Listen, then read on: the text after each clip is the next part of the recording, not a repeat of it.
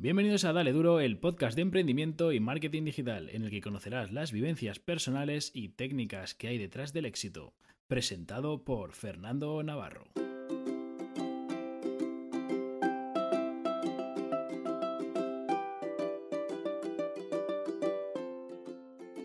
Muy buenas a todos, bienvenidos a un nuevo capítulo, capítulo 3 del podcast Dale Duro, podcast de emprendimiento en el que conoces al emprendedor que hay detrás del éxito.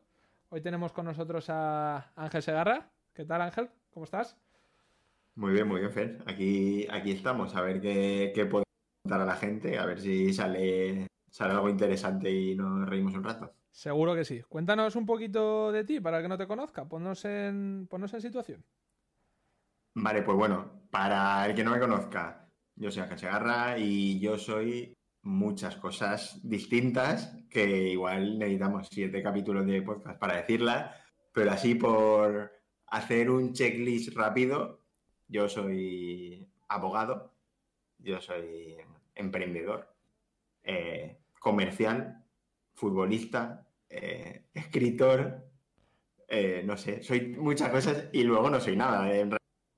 así para... Tenemos, el, tenemos el paquete completo el multipotencial total. Entonces, nada, eso, muchísimas cosas que ya iremos, iremos tratando. Sí, ahora vamos a ir, vamos a ir repasando todas esas facetas, cada una más interesante que la anterior.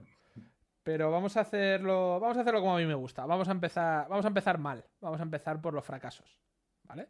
Porque ahora, ahora sé que tienes varias cositas en el aire, sé que está, sé que estás bien, sé que estás despegando, pero cuéntame un poquito ahí cómo empieza esa vena emprendedora.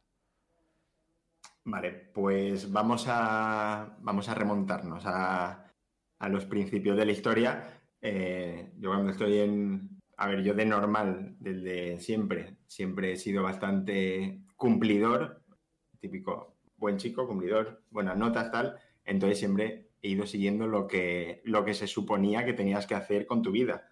Eh, estudia, saca buenas notas, sácate el bachillerato, eh, métete en una carrera y sácate una carrera problema que he tenido yo desde el principio, que nunca he tenido claro qué hacer, o más bien que me han gustado demasiadas cosas. Ahí yo llegaba a la carrera y yo estaba dudando entre hacer eh, educación física, derecho o ingeniería industrial. Así, cosas súper similares y cosas que tienen mucho que ver. Entonces, eh, ese era el problema principal. Nadie, creo que nadie, y en el colegio creo que pasa muchas veces, que nadie te explica bien cómo es el mundo, nadie te explica bien qué tienes que hacer, qué puedes hacer, qué opciones tienes y al final es la típica frase de métete en una carrera que tenga salidas, eh, estudia algo que te vaya a dar un trabajo mañana y cosas así. Y para mí eso es un gran error y eso, bueno, luego trataremos más eso, pero eso hace que yo en su día me meta en bachillerato de ciencia con la idea de hacer ingeniería industrial eh, y luego llegue a segundo bachillerato, me pegue una hostia enorme porque se me crucen las matemáticas de repente, me acojone y diga, hostia, no me meto en ingeniería industrial. Me meto en algo relacionado, pero no, derecho y ADE. Y llega y me quedo a una décima de derecho y ADE y no sé por qué, porque de repente me había dado por ahí y acabo haciendo derecho. De ingeniería industrial, que era la idea uno, a derecho. Pero bueno, sin ningún esto, sin, sin ninguna vocación de ser abogado ni de nada raro, simplemente porque había una carrera, bueno, que podía ser seria.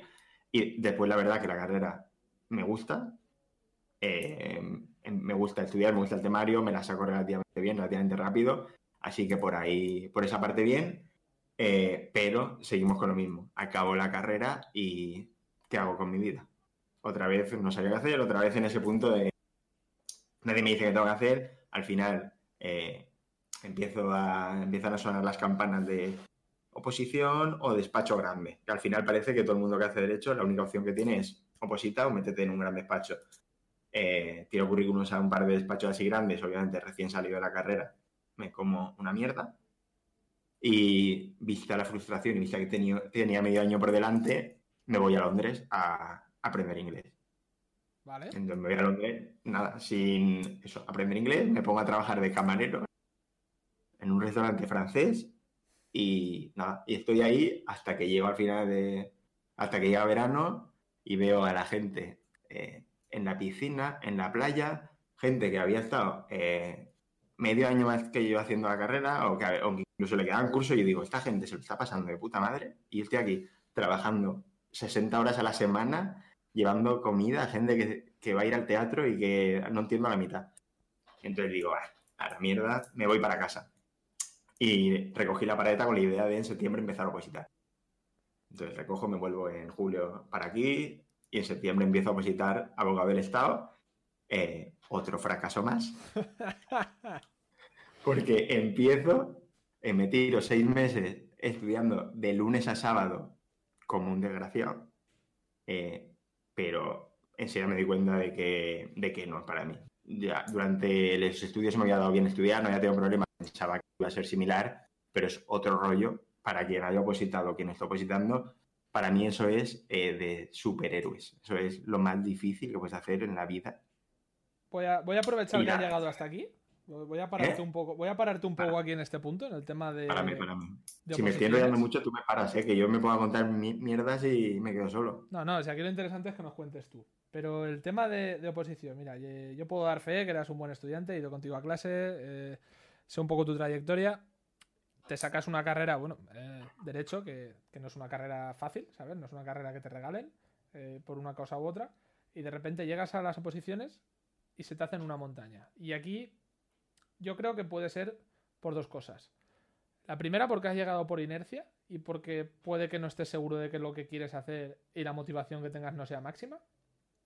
Y lo segundo por el, para mí, el mal planteamiento que tienen las oposiciones. Tú te metes ahí en una carrera de fondo en la que no sabes ni siquiera si en algún momento vas a llegar a la meta. Estás invirtiendo Exacto. todas tus horas, todas tus horas productivas, por así decirlo. Estás en muchos casos dejando de ingresar. Mm, sí, sí, tienes suerte de que estás en casa y demás, oye, estupendo, pero ¿realmente tú volverías a, a invertir todas las horas en opositar? ¿Para No, ti no, vale la pena? Es 100% lo que tú has dicho. Yo tengo amigos que eh, sabían que querían ser vocacionalmente notarios, registradores, jueces y han dedicado su vida a eso y ahora algunos de ellos han sacado la plaza y otros no. Pero ya no es solo la vocación, es también lo mal que está planteado. Para mí, en, una en la oposición, por lo menos en el abogado del Estado, que es de las top, que es la que yo me puse a hacer, necesitas, necesitas saberme todo a la perfección y cantarlo en menos de X tiempo, es decir, necesitaba hablar a una velocidad brutal, y yo hablo bastante rápido, pero sin fallo, metiendo artículo literalmente, y yo soy, yo creo que tengo capacidad de, yo me leo un libro y te lo puedo resumir y te lo puedo explicar rapidísimo con una lectura, pero no me digas que te repita dos párrafos de forma literal, porque no. Entonces, no se amoldaba mi forma de aprender, mi forma de estudiar con lo que yo necesitaba. Entonces, entre eso y que yo no tenía ninguna vocación real de eso, lo que pasa es que en el momento, claro, no te das cuenta y tiras hacia lo que parece que la familia le parece bien que oposites, que vas a tener un trabajo para toda la vida, que tal, pero bueno, al final eso, muchas cosas que se juntan. Por lo que dices, eh, yo, vamos, totalmente de la barra del bar, pero eh, la forma de, de estudiar por lo menos esa oposición es como nos hacen estudiar en el colegio, por lo menos antes, cuando iba yo. Apréndete este tema, suéltamelo aquí en el examen, eh, me da igual que lo entiendas o que no, tú sácame ahí un 7, sácame un 8, lo que quieras, y el mes que viene ni te acuerdes, pero no pasa nada, porque tú ya has aprobado. Ese es el problema, problemas de la educación de, que tenemos.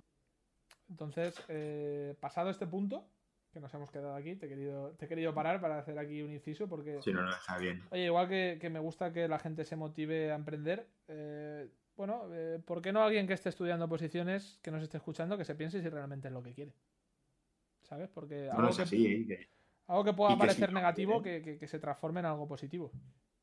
Nada, si al- yo no creo que al final haya cosas negativas, ni, ni en plan, entre opositar, trabajar para otra persona o emprender. No creo que una sea mejor que otra, sino simplemente que cada uno tiene que ver para qué está hecho y qué quiere hacer. Es que parece que llega un momento en el que solo se puede trabajar para una, para una empresa, o llega un momento que hubo el boom de las oposiciones, parece que todo el mundo tiene que opositar, o parece que ahora está empezando un poco a crecer el boom del emprendimiento, ni una cosa ni otra. La gente no. Si hay 30 niños en una clase, no tiene que haber 30 jueces, ni 30 emprendedores, ni 30 trabajadores. Y parece que muchas veces nos educan así. Entonces, nada, que simplemente me gustaría eso, si algún profesor, si algún, si docentes, que yo creo que ahora ya sí que tienen más esa visión, lo ve esto, que sepan explicarle a la gente que hay alternativas a, trabajar en una gran empresa o a hacer una posición. Sí, incluso eh, yo lo comentaba recientemente, incluso hacer una carrera. Quiero decirte, ahora parece que si no haces una carrera, hostia, si no has hecho una carrera no eres nadie. No, perdona, eh, dime de aquí 10 años, cuando, cuando tengas que hacer una obra, cuando se te estropee el baño, cuando quieras poner una luz, cuando tengas que hacer un trabajo de carpintería, ¿quién va a venir? ¿El ingeniero industrial a hacerlo? ¿El abogado? Va a venir un tío que te va a cobrar lo que quiera. ¿Sabes? O sea, va a venir aquí un tío que te va a cobrar lo que quiera, que haya hecho su FP o que haya hecho sus cursos homologados, que haya hecho su formación.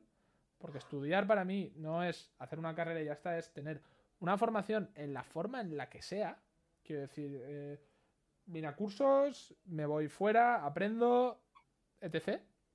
Y va a venir y te va a cobrar una leña a ti que eres el ingeniero industrial, que eres el superior. Hablando así un poquito a lo mal, ¿sabes lo que te quiero decir? Entonces, eh, cuidado con eso también. No, no, es que eso estoy totalmente de acuerdo. Yo he tenido discusiones con gente de... Yo ahora mismo igual no, no empezaría una carrera. Y también igual es más fácil decirlo desde el punto de ya la tengo, sé lo que es, sé para lo que me ha servido, pero igual yo pienso si todo lo que he hecho después de la carrera lo hubiese empezado cinco años antes, igual estaría en un punto superior o no, ¿eh? O igual, también te digo, a mí la carrera me gustó, creo que se aprende, creo que nunca está mal formarse, pero parece que si llegas a un bachillerato y no te metes en una carrera, eres un desgraciado. Sí, sí. Eh, aparte, bueno, como que yo no he hecho carrera, ¿sabes? O sea... No, no, pero, pero es que parece que te miran hasta mal. Decir, ¿no vas a hacer una carrera? ¿Que vas a hacer un ciclo? Y parece que, hostia, que no, que es. no es que sea totalmente lícito, es que en, a nivel laboral, ahora mismo es mucho más mucho más beneficioso para cualquier persona en dos años. Preparación más específica, preparación más técnica y sales a la calle y empiezas a funcionar. Y aparte que es lo que hablamos antes, tiene que ser convicción. Oye, que tú quieres ser médico y tu vocación es ser médico, coño, adelante. Que tú quieres ser ingeniero industrial, coño, adelante. Pero no te metas ahí por inercia, o porque te creas que te va a dar más trabajo, o porque te creas que va a tener más salida. Sí, evidentemente, si tú te sacas una ingeniería informática y eres bueno y te gusta hacer lo que haces, seguramente tengas trabajo. Pero cuidado, no te vayas a meter en un jardín. ¿Sabes? Sí. Es lo que tú dices, esa pérdida de tiempo. Volviendo a, volviendo a ti, que es algo que hemos venido aquí, que nos estamos yendo un poquito de, las ramas. Eh, dime, después de la oposición, nos habíamos quedado ahí. Nada, a ver, después de la oposición, eh, claro, yo acabo asqueado, salgo y, como había hecho derecho, me meto en un despacho de, junior, de práctica, de cario junior, un poquito de, todo. Me tiro eh, alrededor de un año allí, trabajando de todo, haciendo, sacando bastante faena, haciendo todo, y cuando ya me pongo serio, me planteo en lo de quiero tener más sueldo, quiero empezar a recibir algo regularmente, eh, me dice como que no es el momento, me empiezan a dar largas y digo, bueno, entonces yo creo que estoy sacando más faena y estoy haciendo al despacho ganar más dinero de lo que se me está remunerando, me voy porque no se me está reconociendo mi trabajo. Entonces me voy donde algún sitio en el que yo vea que mi trabajo eh, se me ve recompensado económicamente. ¿Y dónde es esto? A las ventas. Porque en las ventas sí que ahí no hay papel que mienta, es si vendes ganas, si no vendes no ganas. Entonces aparece eh, eso, aparece una oportunidad y me meto en sector dental para esto, para vender, para comercial, a la calle, a, irme a clínicas, a hablar con gente y intentar venderle. Y aquí vamos a, vamos a parar otro poquito para que la gente diga, hostia, este tío que ha hecho derecho de repente se, pone a, vender. Algo habrá hecho antes, eh, para ponernos en referente. ¿Habías vendido algo antes? Nada, vamos. Eh, sí, las colonias, las colonias para irme a Riviera eso, eso había sido. Mira, y la lotería que me daban en. Mira, eso eran mis mil dos antecedentes de ventas. Claro, entonces eh, aquí tenemos un tío que, bueno, eh, ha estado toda su vida jugando a fútbol. Eh, ha llegado a cierto punto en el que, oye, yo creo que en algún momento tú habrás pensado que podías seguir hacia adelante, que eso no lo hemos comentado. O sea, tú en algún momento has llegado a pensar que podías vivir del fútbol. a ver, yo toda esa parte la he obviado porque, claro, yo como ya no relaciono el fútbol con, laboral, sino que al final es hobby. Pero eso yo jugué, en plan, yo jugué mientras estaba estudiando, bueno, yo aquí en España jugaba en tercera división y me fui fuera a Polonia de Erasmus y aproveché allí que estaba en fui a, justamente coincidía que había un equipo de segunda división allí y fui como a hacer unas pruebas, como si viene uno aquí, uno por la calle, se planta en el campo del levante dice si puede, si puede jugar con el primer equipo, y diría que está tonto perdido. Pues así fui yo, me dije, hice una prueba allí, me quedé y estuve jugando medio año con ellos en segunda división. Eh, pensaba que iba a llegar. Al final, no, no pensaba, desde que ya eres realista, ya tienes 18, 20 años, sabes que a primera división no vas a llegar, que no vas a ser Messi. Pero poder llegar a alguna división más, poder llegar a rascar un sueldo de 2.000, 3.000 euros al mes jugando a fútbol en segunda B o algo así, pues hubo ahí unos años que pensé que sí, que sí, y que sigo pensando que si hubiese tenido un poquito más de, un poquito más de suerte, hubiese estado un poco más comprometido, hubiese sabido lo que sé ahora igual, hubiese sido distinto. De todas formas, eh, yo sigo jugando a fútbol, yo he jugado fútbol toda la vida y he disfrutado mucho todos los sitios donde he estado y me sirve también como, como desconexión total, como desahogo. Entonces, para mí eso, pero a nivel profesional ya te digo, hubo una época que parecía que estás más cerca, porque cuando estás en tercera, eres joven, eh, te, siempre aparece alguno de un representante que te llamaba no sé dónde. Parece que vas a entrar en un filial, parece que tal que luego nunca se concreta nada, pero parece que hay muchos cantos de sirena por ahí, puedes pensarte algo, pero yo tenía claro que lo mío iba a ser, yo tenía que seguir estudiando, tenía que hacer otras cosas, que esto era una opción que si hubiera salido, que de puta madre, todo el mundo que juega fútbol quiere llegar a ser futbolista profesional, pero sabía la dificultad, vamos. Claro, es, quería tocar este tema por eso, porque aún pensándolo, tú seguiste hacia adelante y, oye, seguiste con algo que tampoco tenías claro que lo que era la carrera, es decir, tu sueño no había sido ser abogado, evidentemente, y, aún así seguiste. Luego te planteas tema venta. Eh, no has hecho ninguna venta antes, no has tenido ningún contacto con el mundo comercial a nivel profesional, pero por lo que hablábamos antes de la carrera, puede que el tipo de carrera que tú has estudiado, por los trabajos que hayas tenido que presentar o, o por las prácticas que hayas podido hacer, te haya ayudado a ese, a ese choque con la gente, a tener ese, verbo capaz de generar una venta? Es posible. Al final, en derecho, por ejemplo, te toca hacer exámenes orales, te toca hacer mucho tema de exposición. Al final, en clase hablas y tienes que mantener un estándar de, calidad de oratoria, sin llegar a ser aquí un, un, gran orador ni un gran speaker, pero necesitas saber hablar un mínimo, y aparte, yo creo que eso ya son más cualidades personales. Yo considero que siempre he tenido un buen trato personal uno a uno desde, desde pequeño, antes de empezar a estudiar nada. Entonces, todo eso ayuda. Son, pues esos son dones que tiene cada uno. Pues en este caso, yo creo, yo creía que se me podía dar bien el trato uno a uno. Yo sé que no soy, no soy muy agresivo en cuanto a venta, en cuanto a cierre y tal, pero al final con otras armas se puede ir ganando. Entonces yo pensaba que se me podía dar bien y al final yo entro como, como una prueba. Como voy a meterme sin saber dónde me meto. Y si en seis meses veo que bien, sigo. Y si en seis meses veo que no, pues bueno, una experiencia más que sumado, un fracaso más que sumado, que al final uno más a la mochilita, que, sí, ¿no? que ya, ya llevaba un poquito de carga. Al acumulado. Entonces, eh, en estos primeros seis meses, vamos a dar por hecho que se te da bien, porque sigues dedicándote a ello. Entonces, eh, cuéntame, ¿cómo son esos primeros inicios? Nada, pues al principio es eh, comer mierda todo el día, porque al final llegas, llego prácticamente sin, sin lista de clientes, llego a hacerlo todo de cero y calle, y uno que, que, no, otro que te ve que, claro, vas a un dentista de 60 años y te ve un chaval de 23, 24 años que tiene cuando empecé y dice, pero este que me va a contar a mí. Va a venir un, un niñato que lleva eh, dos semanas en el sector, que no sabe ni lo que, ni lo que es un, cualquier material, ¿qué me va a contar a mí? Entonces, al final es trabajo de insistencia, de le caes bien a la enfermera, mañana le caes bien al higienista, un día llegas al doctor y le haces una gracia y por ahí parece que le entras y al final, y currar, y currar, currar, currar mucho.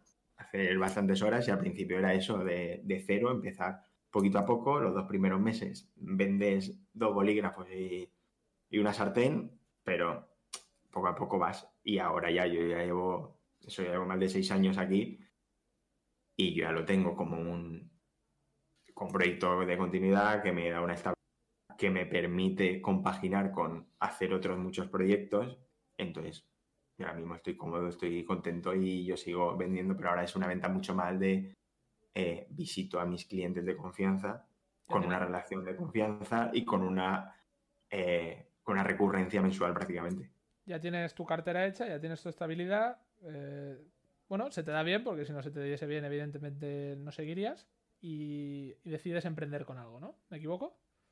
No, no te equivocas. Y yo siempre he decidido hacer muchas cosas. yo, cuando, yo cuando entro al cuando entro al sector veo que están empezando, porque claro, como hará eso hace unos seis años, que están empezando, pero que no están muy asentadas las primeras, los primeros e-commerce, las primeras webs de venta por online y tal, porque como era algo muy tradicional, parecía que, aún no estaba muy asentada. Entonces decido empezar yo con una. Entonces digo, hostia, a, la vez que yo estoy trabajando, ya que sé del producto, ya que sé de todo, empiezo una empresa paralela, hablado todo con la empresa otra, era como, ¿vale? Pero que dirijo yo el proyecto. Y eso, incluso contratamos a un par de personas y empezamos, empezamos a hacer, empezamos a funcionar.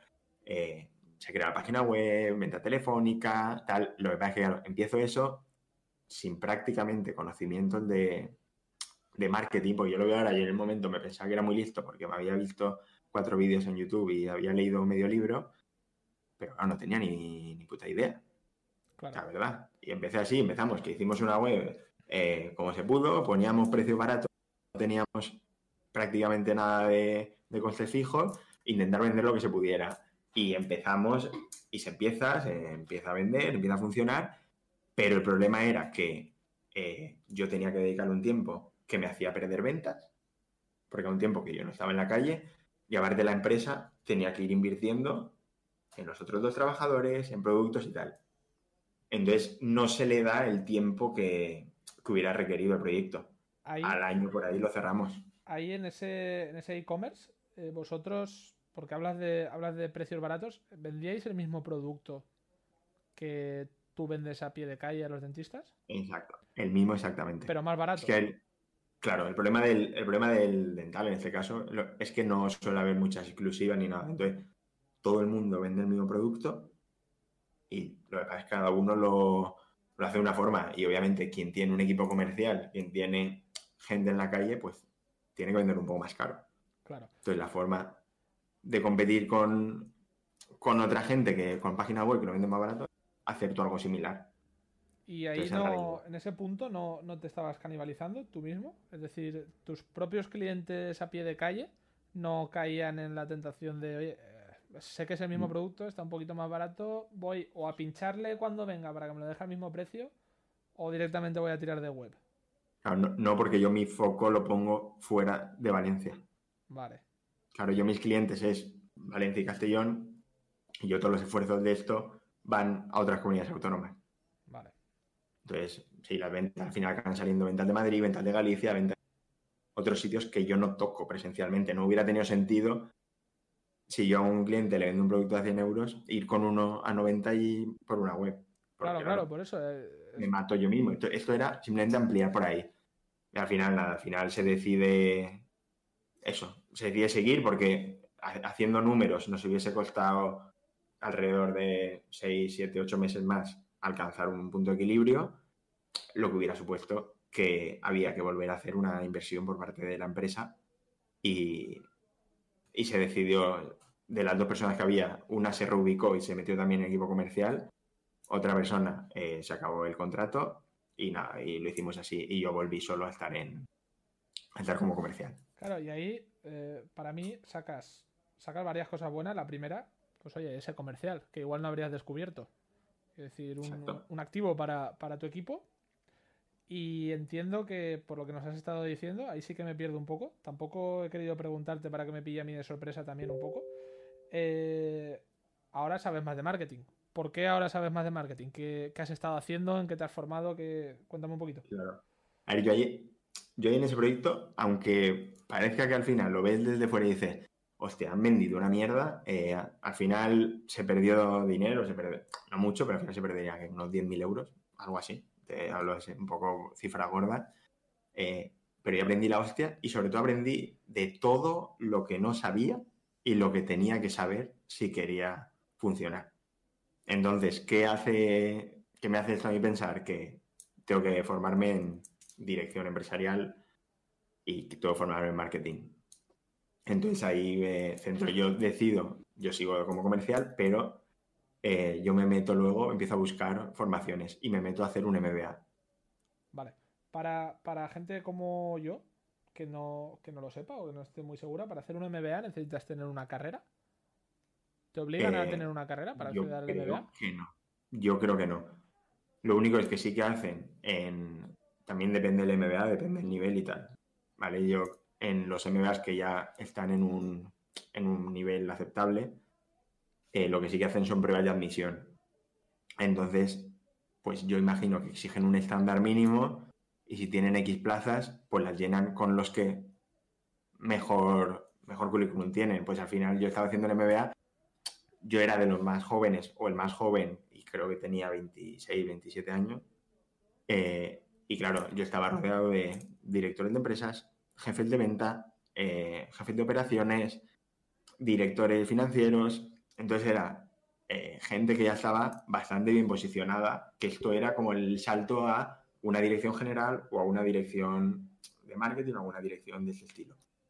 Y sobre todo, y eso, mucho ingeniero también buscando puestos directivos. O sea, eras ahí el, el pececito nadando entre, entre tiburones, ¿no?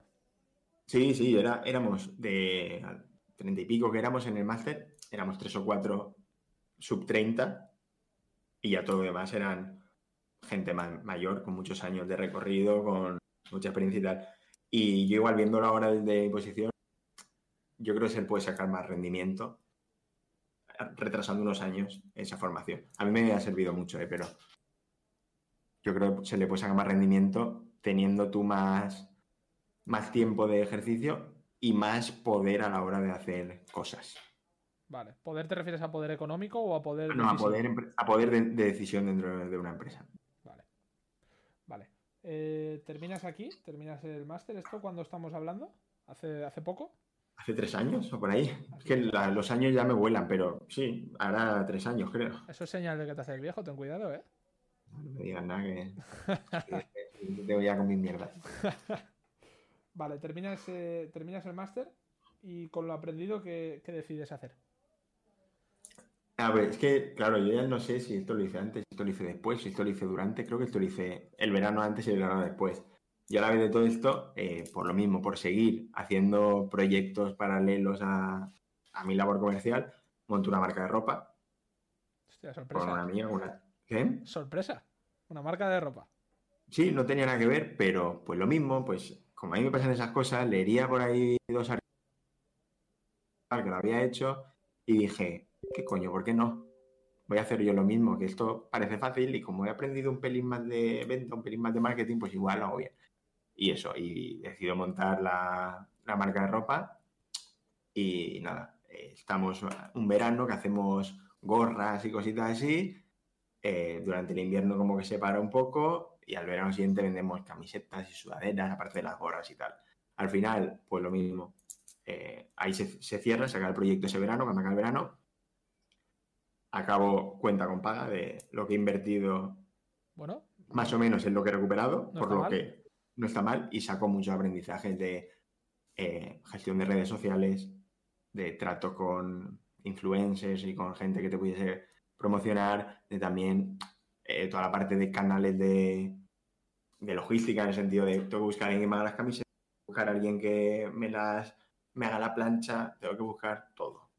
Porque al final éramos dos personas, y entre las dos personas hacíamos todo.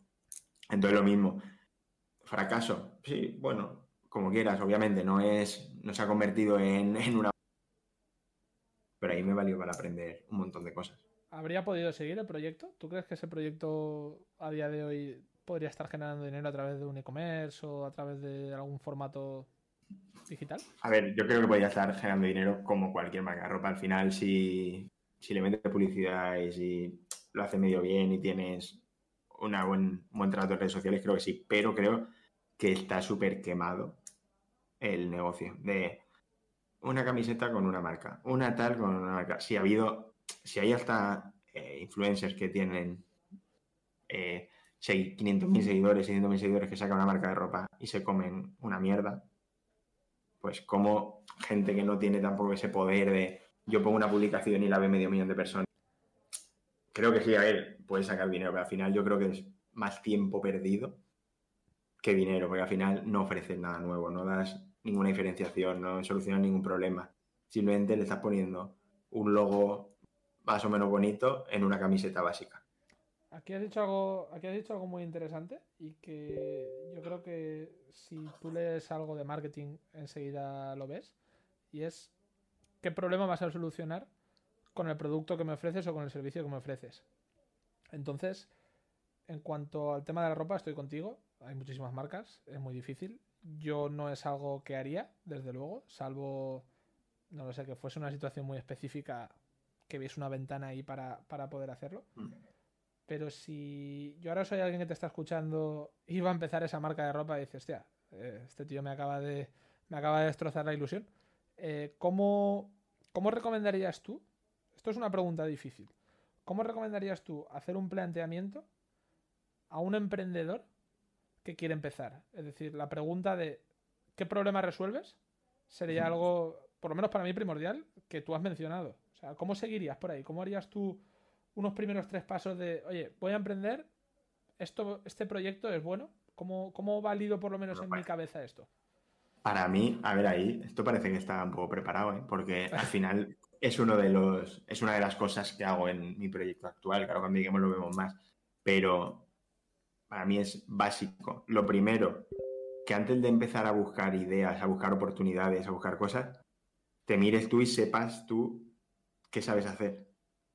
En qué, bueno, a ver, si, si yo no soy, a mí no me gusta la moda, si yo no soy eh, un diseñador de puta madre, ¿para qué coño me meto en hacer camisetas?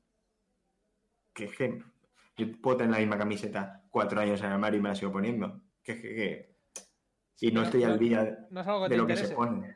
Claro, es algo que no me interesa nada. Entonces, ¿qué tengo que ver primero? En el caso de que alguien quiera hacer un... y empezar un proyecto de este estilo y lo esté escuchando y diga, hostia, pues voy a ver. Eh, busca qué te gusta, qué te interesa, qué, qué miras tú en, cuando te metes en internet y buscas, ¿qué buscas? ¿Miras en marca y te gusta el fútbol? ¿O miras, eh, no sé, miras cosas de moda? ¿O miras cosas de tecnología? ¿Qué te interesa al final? Porque cualquier proyecto que montes te va a requerir un tiempo. Y por lo menos que sea un tiempo que esté haciendo algo relacionado con lo que te interesa. Luego otra parte es que se te da bien, porque lo que he dicho antes, si se te da bien hablar en público, no te escondas detrás de un ordenador. Si se te da bien eh, hacer cosas desde un ordenador, no pongas tu cara para hablar en público. O si eres bueno, no sé, con cualquier cosa, si eres buen deportista, no te pongas a escribir. Si eres buen escritor, no te pongas a hacer correr. Sí, está ¿eh? claro. O Bus- sea, busca las cosas que se dan bien. Y, por, y lo último ya, el tercer punto, que es para mí lo que tiene que cuadrar las tres cosas, es eso, lo que has dicho, la ventana, la oportunidad y el problema que resuelvas. ¿Qué estoy haciendo, verdad? ¿Qué problema va a resolver mi producto mi servicio? En este caso, yo con las camisetas no resolvía nada. Era simplemente un una commodity que quien tenga cinco camisetas puede tener seis. Vale, sí, pero eso qué fuerza de proyecto tengo, nada. Luego que un proyecto similar se puede plantear, porque luego he visto gente que lo ha hecho, lo ha hecho bien, pues hay camisetas que están hechas con plástico reciclado. Por ejemplo, la misión de la empresa ya cambia, ya es algo muy superior. sí, ahí ya estás aportando un valor. Ahí... Claro, ya no haces camisetas, ya estás ayudando a reciclar plástico. Es que es, cambia totalmente distinto. Es que estás, estás resolviendo ahí eh, ya no una necesidad personal, sino una necesidad a nivel, a nivel global, que es más importante todavía, que es el tema de- del reciclaje y, y, oye, el cambio hacia, hacia la parte verde. Exacto, entonces yo eso, si alguien se está planteando hacer una marca de ropa, que o busque una segunda salida de yo hago ropa porque voy a acabar con el plástico del mar, o hago ropa porque cada prenda que venda le voy a llevar una prenda a gente sin hogar, o a darle un enfoque ya no más social, no hace falta aquí ser eh, los más altruistas del mundo, pero darle un enfoque a solucionar algo, arreglar algún problema, explica, tener una misión o tener una, visión distinta. Yo aquí estoy, vamos, eh, 100% de acuerdo contigo. eh, es mi opinión personal, ¿eh? Por supuesto. Y además yo te voy a añadir, te voy a añadir una cosa que, que a mí me ha pasado cuando, bueno, muchos intentos que he tenido que no, no los considero ni fracasos porque no han llegado a, no han llegado a surgir. Y es que al principio cuando, cuando tú tienes una idea, eh, la guardas con recelo. Eh, no la comentas con nadie por si te la roban. eh, te crees que has tenido la mejor idea del universo, que nadie la ha tenido antes que tú. Hostia, yo desde... Si tuviese que decir algo, o sea, por aportar algo a, a todo el valor que tú has dicho, sería comenta la idea. O sea, valida la idea por lo menos con tu entorno. Que puede que no sea lo más correcto y puede que, como, como Jacinto comentaba en la primera entrevista, eh, la opinión de la gente no tiene por qué afectarte, pero igual te dan algo de chispa. ¿Sabes? Es decir, si yo ahora te digo, hostia Ángel, yo me acuerdo que tú hiciste una marca de ropa. eh, estoy pensando lo que opinas. Y tú me dices esto, pues no es que me esté dejando influenciar, sino que estoy como aceptando la experiencia que tú has tenido, sea buena o mala, y me estoy saltando, ¿sabes? O sea, me estoy, estoy hackeándole ese, ese tiempo a la vida, por así decirlo. Sí, Eh, es que no voy a aprender lo que tú aprendiste. Bueno, seguramente no, pero igual me meto en otra cosa que me enriquece más. ¿Sabes? Sí, sí, yo creo que eh, es básico a comentar, comentar las ideas. Con, y aparte con gente distinta. No con gente, claro, si al final siempre la comentas con el mismo círculo, os retroalimentáis, os decís lo cojonudos que sois todos, y al final tu idea de mierda, yo te digo que está bien porque tú me acabas de decir que mi idea de mierda. Claro. Entonces, tienes que salir de ahí y comentar una idea. Vale, na- nadie, o vamos, yo creo que prácticamente nadie va a coger y tú le cuentas una idea y se va a su casa y se dedica, se la siente eh, 10 semanas a robártela. Creo que no, porque es que da igual, es que te lo puede hacer lo mismo eh, una de las sacas tú. Si es mejor ejecutor que tú, da igual que tú la idea ya la hayas puesto en el mercado.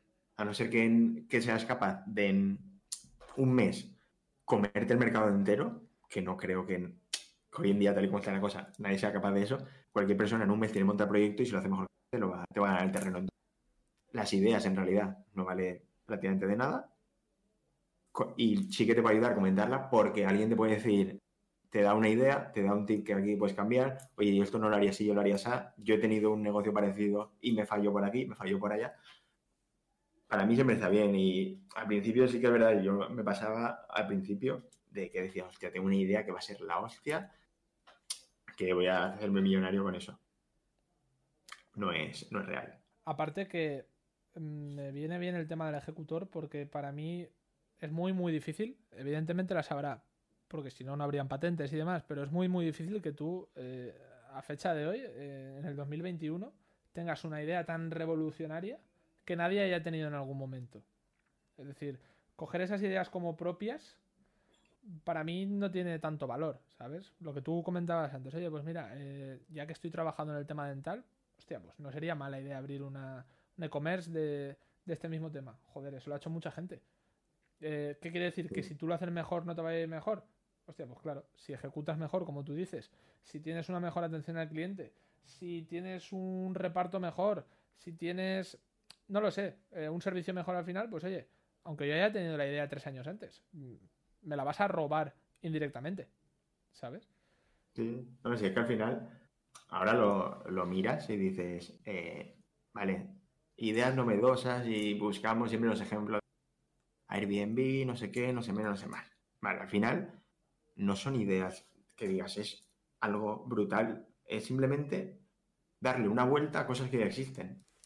O hacerlos con un proceso distinto de venta, hacerlo con un proceso distinto de captación y modificar cosas pequeñas de un proyecto de algo que ya existe para hacer reenfocarlo totalmente y consigues tener un negocio totalmente distinto simplemente porque has sabido eh, solucionar alguno de los problemas que tiene un negocio más tradicional.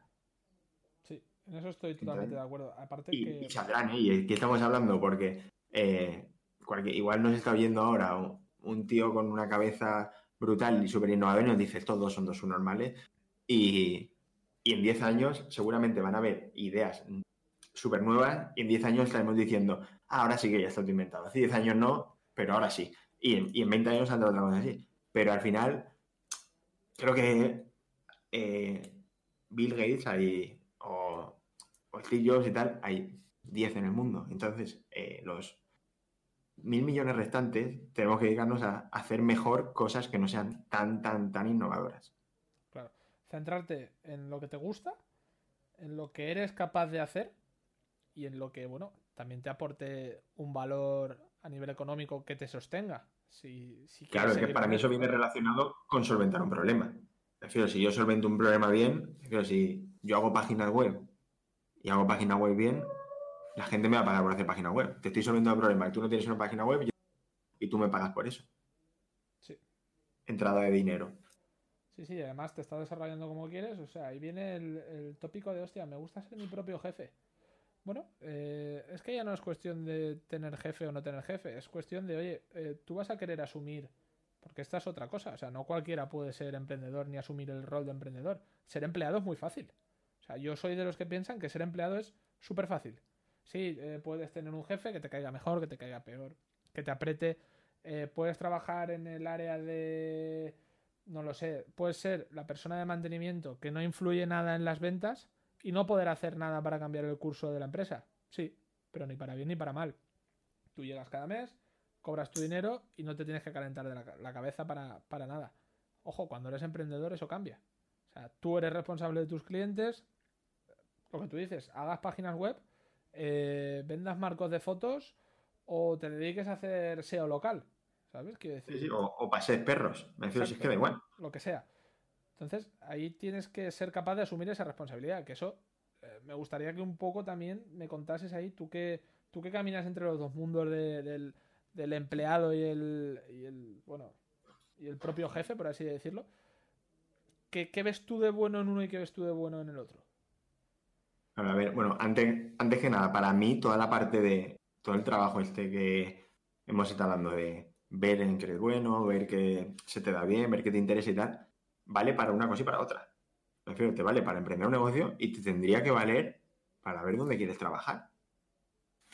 cualquiera tendría que hacer este ejercicio antes de coger un empleo. Pues obviamente, si necesitas mañana eh, comer, coge el empleo que sea, claro, pero yo una vez tenemos las necesidades básicas cubiertas, coño, eh, es posible que haya algún empleo que me cubra eh, lo que yo soy bueno, lo que yo quiero hacer y que consiga solventar la necesidad del mundo. No necesito un proyecto. Eso está bien si ves que no se resuelve o si ves que tú lo puedes hacer mejor o que a ti te... Pero que es que es totalmente válido que una persona haga este ejercicio y el resultado sea, pues para mí, yo quiero trabajar en, esta tienda de, de, reponedor. Es que me y cuadra porque yo lo que quiero es tener un trabajo de 8 a 5, yo quiero tener tiempo con mi familia y yo quiero luego por las tardes dedicarme a leer novelas históricas.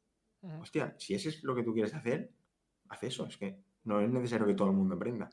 Vale, y después, eh, vuelvo a la pregunta que me he ido ahí porque digo, si no se olvida esto y parece que siempre eh, que hacemos este tipo de entrevistas siempre es emprende, emprende, emprende, emprende. No, olvídate, la película. Es que igual tú eso te lleva a opositar a policía, opositar a policía. Sí, sí, sí, no, estoy, de acuerdo. Claro, y, después, cosas buenas y cosas malas. Pues al final, como todo, cosas buenas del trabajador, eh, al final de mes te llega una notificación del banco de que te han ingresado tu sueldo. Eh, si es un trabajo así estándar, tú cuando acaba tu horario a las 5 de la tarde, cierras el ordenador o cierras la puerta de tu negocio y la, la cabeza la vacías de cosas del trabajo, y cosas así, no sé, y después pues hay una, cosas que hay buen rollo en la empresa y cosas así que si emprendes, si emprendes solo, no lo tienes. Y luego, pues cosas buenas del empresario. El, para mí es que a mí me gusta mucho, y yo eso lo tengo también en, otra parte, que me gusta mucho eh, saber cuando algo lo hago bien o mal y que eso venga eh, repercutido en lo que gano o dejo de ganar. Sí, una validación recompensada con un, con un beneficio. Al final, claro, el público es el que manda, es el que decide el mercado. Yo estoy haciendo esto bien, creo que estoy haciendo esto bien, porque yo digo, hostia, ahora mi proyecto va a ser la hostia. Y lo pongo y vendo cero. Pues algo no estoy haciendo bien. No, eso seguro. tengo que hacer otra cosa. Entonces cambio. porque muchas veces, nos pasa mucho a los, a los jóvenes, como a las nuevas generaciones, que se, se nos echan en cara muchas cosas que creo no son reales, pero esto creo que sí que es real. Que es que pensamos que nos merecemos un sueldo, que nos merecemos un trabajo, que nos merecemos cosas sin haber hecho nada. Mira, eso eh, en la anterior entrevista, que, todavía no está publicada, eh, lo comentó con. Lo comentó con. Bueno, con el invitado. El tema de, del trabajar gratis para generar un portfolio. Que me viene muy al hilo de lo que tú acabas de decir. Eh, tú no puedes. Para mí, ¿eh? O sea, para mí el trabajo gratis no debe existir. Insisto, ya lo dije, lo vuelvo a decir. Eso no debe existir porque, vamos, evidentemente yo no lo querría. ¿Que yo ahora mismo estoy, entre comillas, trabajando gratis? Sí, porque yo por esto no cobro, tú no cobras, aquí estamos los dos. Oye, estamos desarrollando un tiempo y lo estamos invirtiendo. Se puede considerar trabajo. Eh, tú no puedes pretender que alguien te pague por un valor que no eres capaz de demostrar. Eh, para mí el punto fue, mm, tú no puedes decir que eres fotógrafo de bodas si realmente tú vas a ir a una, a una pareja que está a punto de casarse y tú no eres capaz de enseñarle por lo menos una sesión de otra boda que has hecho. Aquí el invitado anterior me replicaba y me decía, bueno, dice, si tienes la capacidad de convencer a esa pareja de que pese a no haber hecho ninguna foto, tus fotos van a ser la hostia, oye, pues igual te contratan. Sí, igual te contratan, pero no es más fácil coger, ir a tres bodas, invertir. Invertir, no digo perder, ¿eh? Invertir. Tres fines de semana haciendo fotos, sean gratis o no, con la publicidad que te va a generar toda esa foto compartida por esos novios y que luego eso de cara a un futuro te sirva para en la primera boda que hagas cobrando cobrar el doble o el triple de lo que habrías cobrado sin tener ningún feedback detrás? O sea, tú no piensas, ¿cómo piensas tú en ese aspecto? A ver, yo por un lado creo, bueno, estoy muy en contra de trabajar gratis para empresas que funcionan ya. En el sentido de las prácticas sin remuneración para empresas que tienen buena facturación y todo eso. Eso estoy en contra porque creo que se está abusando un poco. Sí, hay gente que no tiene experiencia tal, pero gente que al final te está sacando. No va a tener un sueldo normal, pero para eso ya hay contratos en práctica, contratos en formación y la ley lo recoge y cobran menos, pero cobran algo. Entonces, eso por un lado. Otra cosa es para mí. Cuando yo trabajo para mí, o yo trabajo para ser contratable para una empresa incluso. Yo tengo que demostrar que alguien me tiene que contratar como esto, ¿cómo lo hago? Pues haciendo yo antes algo de, pues haciendo fotos gratis o no gratis, pero mucho más baratos que cualquier otra persona. O diciendo, o haciéndoselas a tu tío, o a tu primo, o que vas a un fotógrafo que lo conozcas y dices, hostia, contrata al fotógrafo porque son muy importantes para ti, pero yo también te voy a hacer por mi cuenta. Y luego ya la ves, y por lo menos tienes portfolio y tienes tal. Eh, sí, yo creo que ahí sí que obviamente todo el mundo hemos trabajado gratis, hemos dado muestras gratis. Yo he hecho cursos, he regalado cursos, eh, los he hecho gratis. Es normal. Necesitas un feedback, necesitas validar que lo que tú estás haciendo vale para algo. Y funciona bien y también para mejorarlo tú mismo. Sí. Que lo ideal es, lo ideal es intentar eh, que haya un intercambio monetario, principalmente porque así se valora más tu trabajo me voy a quedar con eso que has dicho y lo voy a usar para mí. La parte de trabajar gratis cuando estás trabajando para ti. O sea, me ha gustado mucho esa puntualización porque es que es real. Quiere decir, de, estás trabajando en tu marca personal o como quieras decirlo. Exacto. O lo mismo de tú crees en un proyecto, tú crees en una startup que no es tuya, una persona, pero tú crees en eso. Y tú sabes que si tú estás trabajando ahí, el día de mañana vas a ser el, el CTO de, de la empresa. Vale, tú estás trabajando por ti, una empresa por ti, no es lo mismo una empresa eh, cero innovadora que ya tiene 25 años de, ejercicio, que tiene unos beneficios estables y que este año van a seguir ganando el mismo dinero, que dos puestos fijos los cubren cada seis meses con uno nuevo de prácticas. Eso para mí es ilegal. Sí. Pero se hace porque se hace porque la gente salimos de la carrera y nos pegamos por poner el culo en un asiento en una empresa cuando debería ser, que aquí tenemos nuestra poquita dignidad que nos queda después de estar dando la carrera. No voy a coger un trabajo sin cobrar. Y el de detrás mío tampoco lo va a coger. Ese es el problema. Vas a tener que pagarnos, al que sea, en vez de 1.000 euros, 300. Pero va a tener que pagar 300 euros. Ese es el problema. Que tú puedes intentar que las cosas se hagan bien, pero si detrás vas a tener un tío que, le va a dar igual. Sí, no, esto tiene que ser un, un ideario colectivo, tanto de, de la gente que coge el trabajo como de la gente que contrata. Hasta que esto no cale, va a seguir habiendo prácticas gratuitas. En mi opinión, en mi opinión, totalmente, y de la forma que yo veo a la sociedad española, en concreto, esto va a tardar mucho tiempo. Mucho, mucho, mucho, mucho tiempo si cambia. Visto lo visto, eh, cada vez va a haber más. Sí, sí. Eh, si, ahora hay dos puestos de prácticas y ocho fijos, en unos años habrá cuatro de prácticas y seis fijos. Eso, no lo sé, tú en esa parte de derecho mm, sabrás cómo está el tema, pero eso yo creo que en algún momento eh, deben incluso cambiarlo por ley. O sea, que no exista esa figura de, las prácticas gratis, que sea ilegal tener un tío contratado cobrando figura, Vamos, yo, yo no soy ningún experto en derecho laboral. Esa figura no existe el contrato en prácticas, existe el contrato en formación, pero esa gente cobra dinero. Claro. Sí, que no, son, las prácticas que tú haces en, en, el FP o las prácticas que tú haces en la carrera. Eso, vamos, yo eso creo que son unos módulos de la carrera. Hay alguna forma de saltárselo, ellos lo sabrán, pero yo no encontré ese contrato. Ya. Que si tiráis, ya digo, es que no quiero fliparme aquí porque es que yo no tengo ni idea. Tiene uno que sepa derecho laboral y me dice, a ver, esto está súper regulado y está es posible. Es que yo hace eh, ocho años que no miro el tema, entonces. Ya, ya, ya, ya. Vale, pues me ha quedado, me ha quedado claro y me ha gustado tratar este punto. Eh, para ir acabando, por lo menos este capítulo, eh, veremos si, si, la gente quiere que hagamos otro o si no nos hemos aburrido mucho. cuéntame en qué estás ahora. Quiero saber, quiero acabar la entrevista sabiendo todo lo que estás haciendo ahora actualmente, aunque sea sin mucho detalle. Vale, eh, a ver, muy rápido. Yo empiezo hace año y medio un proyecto que se llama Vive tu talento, que va enfocado en todo lo que hemos visto al principio, de yo durante muchos años de mi vida no he tenido ni idea de qué hacer, de nadie me lo ha explicado bien, voy a intentar solucionar este problema, voy a ayudar a la gente a que descubra qué pueden hacer con su vida. Simplemente es eso, es un poco lo que hemos tratado de ver qué te gusta, ver qué se te da bien, ver qué problema puedes resolver, pero de, algo de una forma mucho más entrando en detalle, viendo ejercicios, que cada uno individualmente se pueda trabajar eso. Eso es la vida de talento.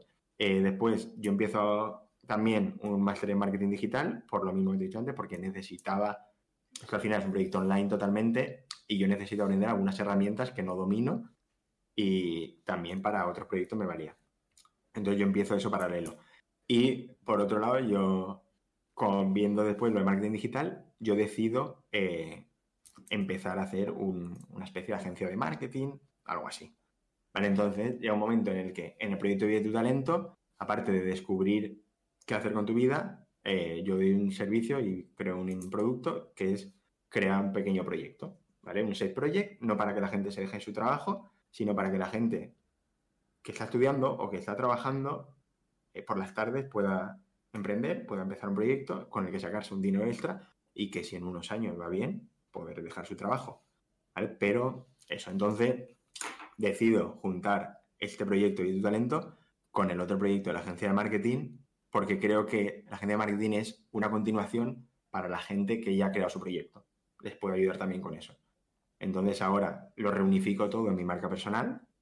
Entonces ahora en la página web en Instagram es angelsegarra.net y ahí yo trato tanto los que entran nuevos sin proyecto y con un desconocimiento que no tienen muy claro qué hacer con su vida, puedan hacer esa, esa primera etapa y ya para gente que tenga su proyecto en marcha o incluso para pymes y autónomos que sean de otro proyecto, que quieran digitalizarse, lo quieran hacer, también ofrecer ese servicio. Entonces ahora es una marca personal que trato las dos variantes. La parte de descubre tu talento, crear un pequeño proyecto y la parte de tienes tu pequeño proyecto, tienes una pyme que nunca no tiene ni página web ni digitalicemos, eh, utiliza el marketing digital, utiliza la estrategia del marketing para eh, aumentar tus resultados. Y más o menos eso. Y lo que pasa es que en todo esto, como también me faltaba una cosa por tocar, eh, yo decido, relacionado con el proyecto de tu talento y porque yo a mí me gusta mucho el desarrollo personal y, todo esto, me gusta mucho el tema de productividad, de hábitos, de fijar metas, de todo eso. Yo escribo un libro relacionado con eso, que al final es eh, de mi experiencia personal y de todos los libros que he leído del tema, recopilo lo que para mí es lo mejor de y lo que pasa. Y lo recojo en, en un libro que se llama Muévete y cambia tu vida. Y, y, eso forma parte también del proyecto. Ahora lo tengo incluido dentro de, dentro de la web, dentro de la personal, se puede comprar el libro desde ahí. Perfecto. Eh, para, para, añadir algo a tu variedad, eh, futbolista, escritor, abogado. Por eso. Por si, pero por eso, al final, yo lo que digo, y creo que cada vez más eh, la tendencia de, de, la gente va a ir va a ir para este punto ya. Va a ser muy complicado definir a una persona con una palabra. Antes la gente o una persona era abogado, médico y era toda su vida abogado y médico y ya está. Y ahora, pues sí, hay mucha gente que encuentra un trabajo y es X y es toda su vida X. Pero ¿cuánta gente hay que.? No, pues yo he sido tres años comercial, cuatro años director de marketing, luego he montado eh, unas clases de yoga y pasado mañana seré terapeuta, no sé, vocacional y te descubriré no, los chakras, yo qué sé. Sí, sí. Pero la gente va a cambiar mucho y cada vez hay más gente que eh, es freelance, que hace cosas distintas, que le gusta y que es otra forma de, de verlo. Estoy de acuerdo contigo y además eh, el ritmo de vida te obliga a, estar en constante cambio. O sea, el jubilarte en la empresa que llevas 40 años, para mí eso creo que va a ser como, como un dinosaurio, ¿sabes? Eso va a quedar, va a quedar extinto y enterrado. Eh, no creo que a día de hoy nadie de, que tenga ahora mismo, me la voy, me, me voy a mojar porque, porque quiero y porque puedo, me voy a mojar. Eh, no creo que nadie que tenga ahora mismo 30 años o menos que no sea funcionario piense que en el trabajo que está ahora mismo se va a jubilar, por el motivo que sea. Y ahí lo dejo. Claro. Y más viendo eh, la velocidad de cambio del mundo, la velocidad de creación y cierre de empresas, la velocidad de tal. Yo ahora mismo estamos hablando de, por, como por cerrar un poco el círculo, al principio te decía, cuando yo monté el ICO de dental, de que ahora seis años, que no había prácticamente ninguno. Ahora, en ese momento, veíamos estudios de que se vendían menos de un por, por online. Ahora esa cifra ya ha superado lo que se vende presencialmente. Claro. Y han pasado cinco años. Sí, y ya empresas tradicionales han cerrado y hay muchas más empresas online. Y lo mismo que pasa ahí, pasa con todo. Y la gente va a cambiar de trabajo y, la, y cada vez la tendencia es a trabajar menos días, a trabajar menos horas, a cobrar menos. Entonces, mucha gente va a tener un sueldo y va a necesitar hacer algo por las tardes o hacer algo los fines de semana que le complemente el sueldo. ¿Y qué es lo ideal? Que ya que haces algo, sea algo relacionado con algo que te guste, por lo menos. Entonces, ¿vas a tener que trabajar más? Sí, pero es que es la tendencia. Y ojalá me equivoque. Ojalá todo el mundo trabajase 40 horas a la semana o 35, tuviese un pudiesen estar en su casa todo el fin de semana. Pero. Veremos. Veremos lo que veremos lo que nos depara el futuro, porque cada vez es más incierto. Pues muy bien, vamos a dejarlo aquí, Ángel. Volveremos, sí, sí. volveremos si, si, tú quieres. Eh, aquí estás invitado cuando te apetezca venir, porque tenemos no, muchas cosas en las que profundizar. A tu una de ellas tu libro. ¿El gay qué? Que una de las cosas que me gustaría comentar en, en, en otro momento es tu libro, eh, ya te contaré en qué formato. Vamos a dejarlo un poco en, en misterio. Vale. Y nada, eh, muchas gracias por estar aquí conmigo. Nada, ti, espero que eso que es que no sé ni ahora que. Espero que no haya sido mucha chapa, que la gente le sirva de algo, que puedan sacar algo puntual que valga la pena y que les ayude en, en el momento en el que estén. Y nada, cualquier cosa ya sabes que aquí me tiene para lo que quiera, que yo cualquier día me paso por aquí que, que me cuesta poco y a mí me gusta. Y nada, gracias a ti por, por traerme, vamos. Pues nada, muchas gracias y suerte en tus múltiples proyectos. Nada, igualmente, esto seguro que el podcast seguro que va como un tiro. Esperemos. Muchas gracias. Gracias por estar al otro lado. Si os ha gustado, no olvidéis compartirlo y suscribiros para no perderos el capítulo del próximo miércoles.